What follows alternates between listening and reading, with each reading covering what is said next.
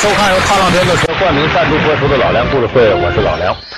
提起八十年代的香港乐坛呢，有四个人不得不提。有人说，你说的是四大天王吗？不是，四大天王那是九十年代的事儿。八十年代这四个人呢，是谭咏麟、张国荣、梅艳芳和陈百强。头三位呢，由于他们是又演电影啊，呃，在歌坛上又有很大成就，咱们可能内地的观众朋友比较熟悉。对于陈百强呢，有好多人觉得有点陌生。其实啊，陈百强是一个这样的人，就说即使啊你不了解他的生平，但是他的歌声一响起，你一听哦，这歌是他唱的。陈百强有将近几十首他经典的歌曲，在我们这个大陆地区流传非常广泛。尤其其中有一首歌，我一唱你就能想起来，这是什么歌？叫《呀生河口，长篷翅膀给予拥有》。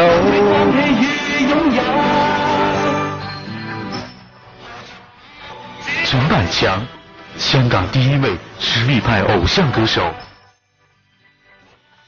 八十年代香港乐坛的代表，他的歌曲打动了几代人，成为经典。他的穿衣打扮独领风骚，引领了当时的香港时尚界。可就是这么一位天王级歌手，却在事业高峰时突然宣布退出乐坛，短短一年之后就与世长辞。谜一样的陈百强为何会离开心爱的歌坛？他的一生又在苦苦追求什么？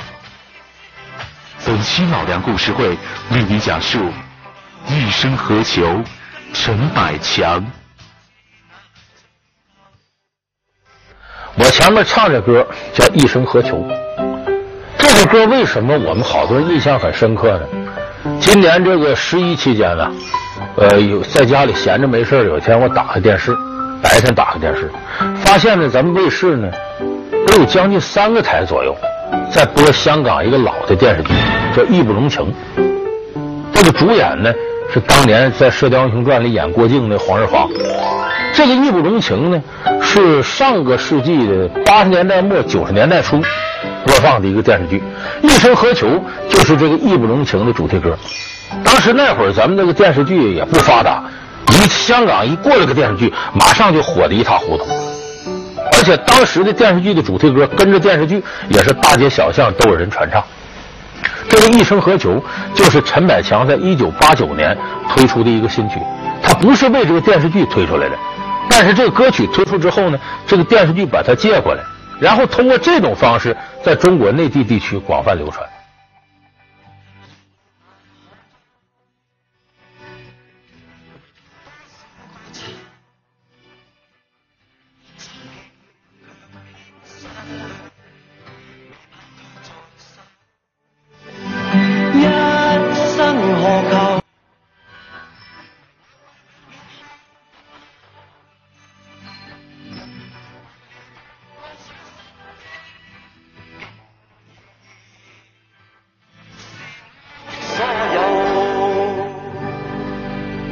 陈百强刚开始咱们听到的时候呢，还以为这是冒出个新人来了。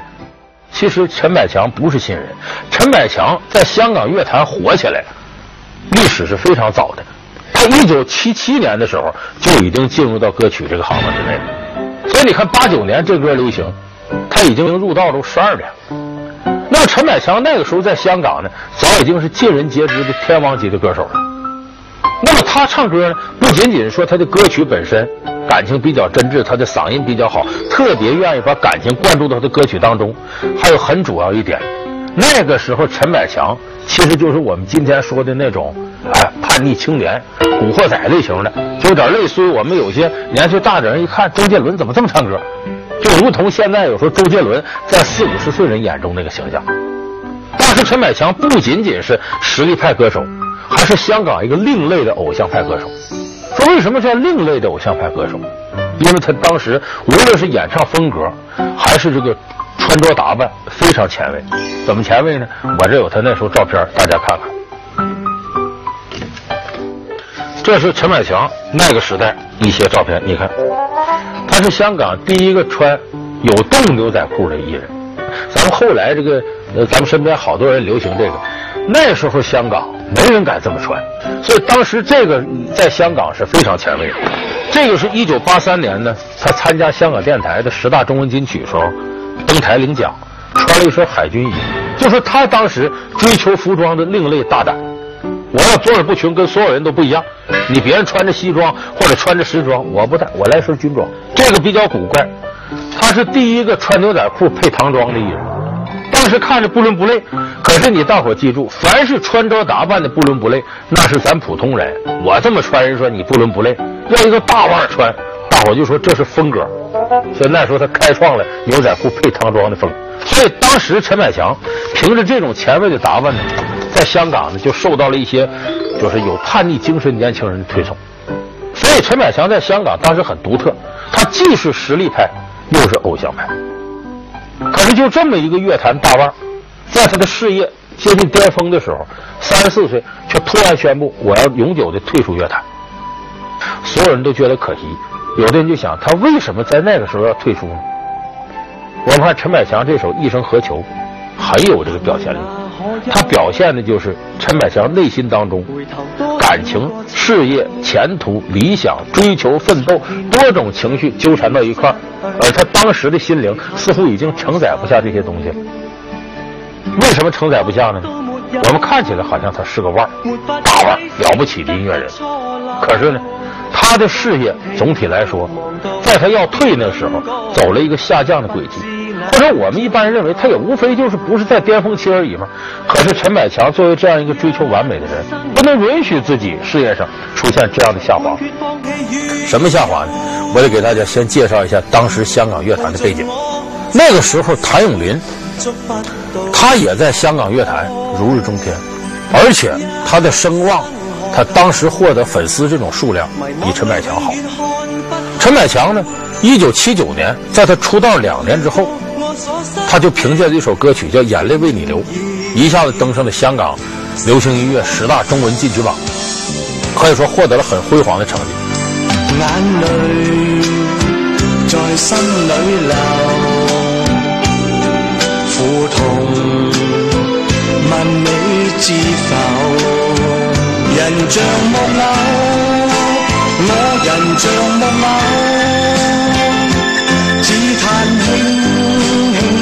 走的时候，全忘我与饱，心中空虚了，衣襟泪痕湿透。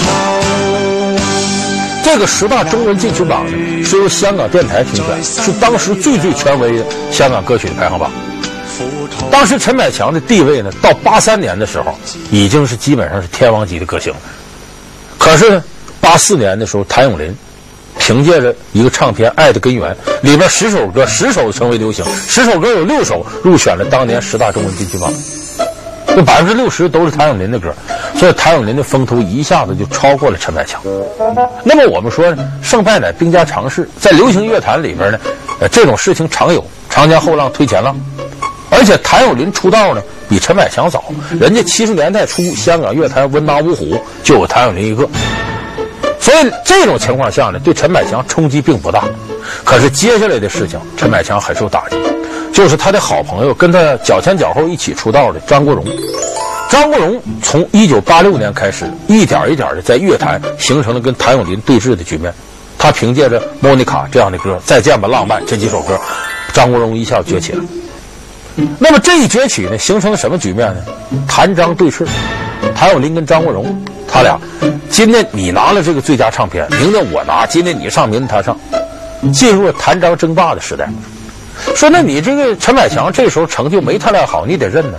往往不是这么简单。我们看生活当中都有这情况。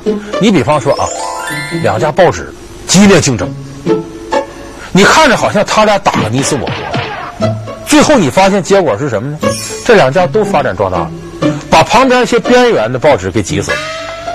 这是竞争当中常见的现象，俩人越争，他俩越火，完了旁边那些人被冷落，所以在谭张争霸的时候，陈百强本来还是一线的这个歌星呢，大伙瞩目更多的都关注谭咏麟和张国荣。一方面他俩能耐大，再一个这俩人掐起来了，更多的媒体关注眼球都关注谭咏麟和张国荣，陈百强就被冷落。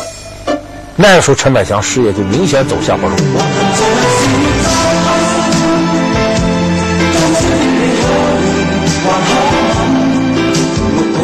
到了一九八五年，陈百强在红磡举办演唱会，他以夸张的造型标新立异，并在香港历史上首次佩戴水晶面具出演，期望挽回事业的颓势。但是观众接受不了他另类的形象，演唱会以失败告终。到了八十年代末，四大天王的出现又进一步加重了陈百强事业的危机，这已成为陈百强退出歌坛的主要原因之一。那么当然，他宣布退出歌坛呢，不光是因为自己这个事业的问题，自己事业一点点走向失败，还有很重要的，因为人一辈子支撑自己前行的，除了你的事业以外，还有亲情、友情和爱情。那么陈百强在友情这方面。有成功的地方，但更多是失败。我举个例子，他和张国荣，他跟张国荣俩人啊，本来是无话不谈的好朋友。有一次因为一个事儿，俩人分手，一辈子不见面，再也不好了。多大点事儿呢？很小的事儿。这两个人，他俩当时都好这个年轻人嘛，泡夜店，喝个酒，唱歌什么的。哎，就请了好多朋友啊，在一块儿喝酒聊天。聊天的过程呢，有一个女孩就说了：“说陈百强啊，你的皮肤太好了。”陈百强确实皮肤很好，白里透红，与众不同，是这个皮肤，显得特别粉嫩。有人就说：“陈百强，你是不是护肤特别有一套？给我介绍介绍。”陈百强：“哎，没没，我从来不用化妆品。说实在，最多我就用块香皂。其实这是什么？这是吹牛。但凡人登台的。”哪有不在乎自己皮肤的？他都要用各种各样化妆品。这陈百强当时是喝点酒呢，吹我什么化妆品不用，天生丽质，我这皮肤就这么好。这是，这这时候呢，张国荣听这句话了，张国荣说是吗？伸手在这个陈百强脸上划了这么两下，然后桌上有纸巾，拿起来一蹭，大伙看，上面有一条粉印。这是什么？这不化妆品，这什么？你不可能往脸上抹石灰，什么？那是毁容的人。这大伙一看啊，他一看，确实有化妆品。这么说，要是我们心大的人琢磨，开玩笑说两句话，自我解嘲过去了。陈百强绷不住了，认为这是对自己一种侮辱，站起来头也不回走了，回头透过经纪人跟张国荣过话：这辈子不见你了，咱俩不处了。你琢磨琢磨，就这么一个小事儿，这陈百强跟张国荣。就把交情给掰了，而且不是假的，他俩今后真的不往来了。后来呢，有一次两个人在一块儿拍个电影，叫《圣诞快乐》，结尾有个镜头，两人在一起合影，在一个镜头里边，怎么拍出来的？导演知道他俩不见面，这么设计的，设计成张国荣呢喝多了，躺在沙发上醉，完了他这些朋友围着他在前面合影，里头有陈百强，然后把俩镜头一对，就对出这么一个结尾。所以你看，在友情的领域之内，实事求是说，这陈百强不算是一个很合格的朋友。有的时候自尊心太强，脸太小。那么说到这个呢，说我外头不交朋友，我家里头我有自己的亲密爱人，也有支撑自己事业前行的动力。在这上，陈百强也不成功。咱们知道陈百强呢，他有一首很有名的情歌，就是《偏偏喜欢你》。这个歌曲啊，显得很隐秘。分手也很隐秘，之后又传出陈百强呢跟一个中日混血儿哎交往，后来又说跟一个意大利女朋友交往，最后都无疾而终。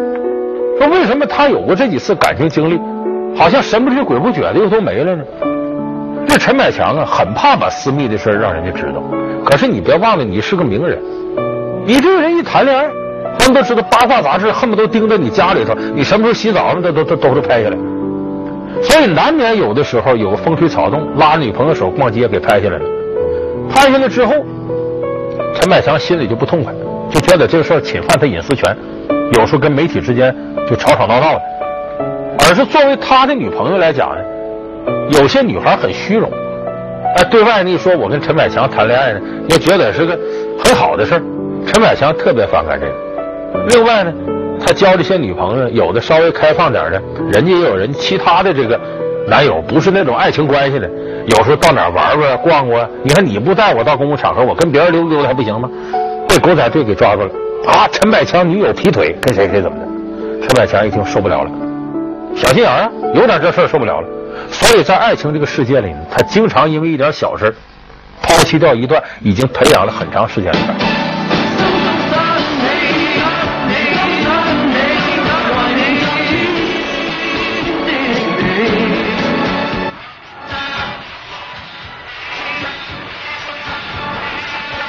其实，陈百强在爱情、友情、事业上的失败，都是由于他极度追求完美造成的。当他达不到自己完美要求的时候，他毅然离开歌坛。那么，他心中完美的标准又是什么呢？那他这种追求完美呢，不仅仅是说对待这些事上。谭咏麟后来回忆讲了一件事，有个地方请他俩去唱歌，一个演唱会，他俩都开着跑车去，陈百强开车在前面，谭咏麟开车在后头。结果呢，太着急赶了，出车祸了。谭咏麟车没怎么地，看前面陈百强车翻了，完了完了，这下完了，坏了。他停下车，赶紧谭咏麟下来看陈百强有没有事。陈百强从车里爬出来了，一看呢，好像没什么事。陈百强第一件事在干嘛呢？在谭咏麟面前检查一下身上穿的演出服装。哎，这演出服装可别坏了，我一会儿要演出。咱们这平常一般出车祸出，肯定是惊魂未定，摸摸头摸摸身，哪边出血，哪边摔折了什么的。他不是，他先看演出服哪是不是破了口。就这么一个绝对追求完美的人，你可以想见，这样的人越是追求完美，他对自己要求越高，他的心理往往就越脆弱。所以面对着事业走下坡路。友情上，以前的伙伴跟他再不着面；爱情上，不断的培养一段感情就分手，培养一段感情就分手。所以在这三重打击之下，陈百强也觉得自己是个失败的。所以九二年那个时候呢，他宣布退出歌坛以后呢，整天干什么呢？要何以解忧，唯有杜康，喝吧，喝酒。光喝酒不足以麻醉自己，再加点药。反正这个药就是镇静剂啊什么的，就乱七八糟的都吃上了。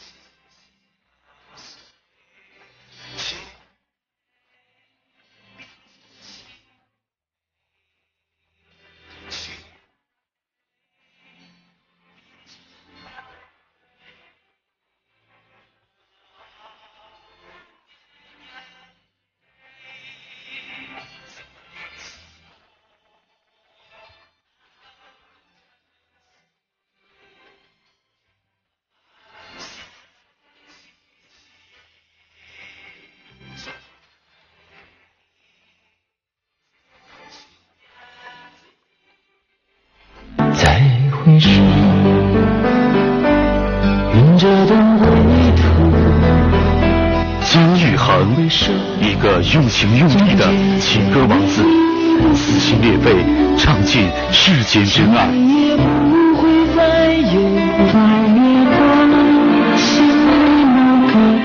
张信哲，一个用心用神的情歌王子，柔情款款道尽爱恨离愁。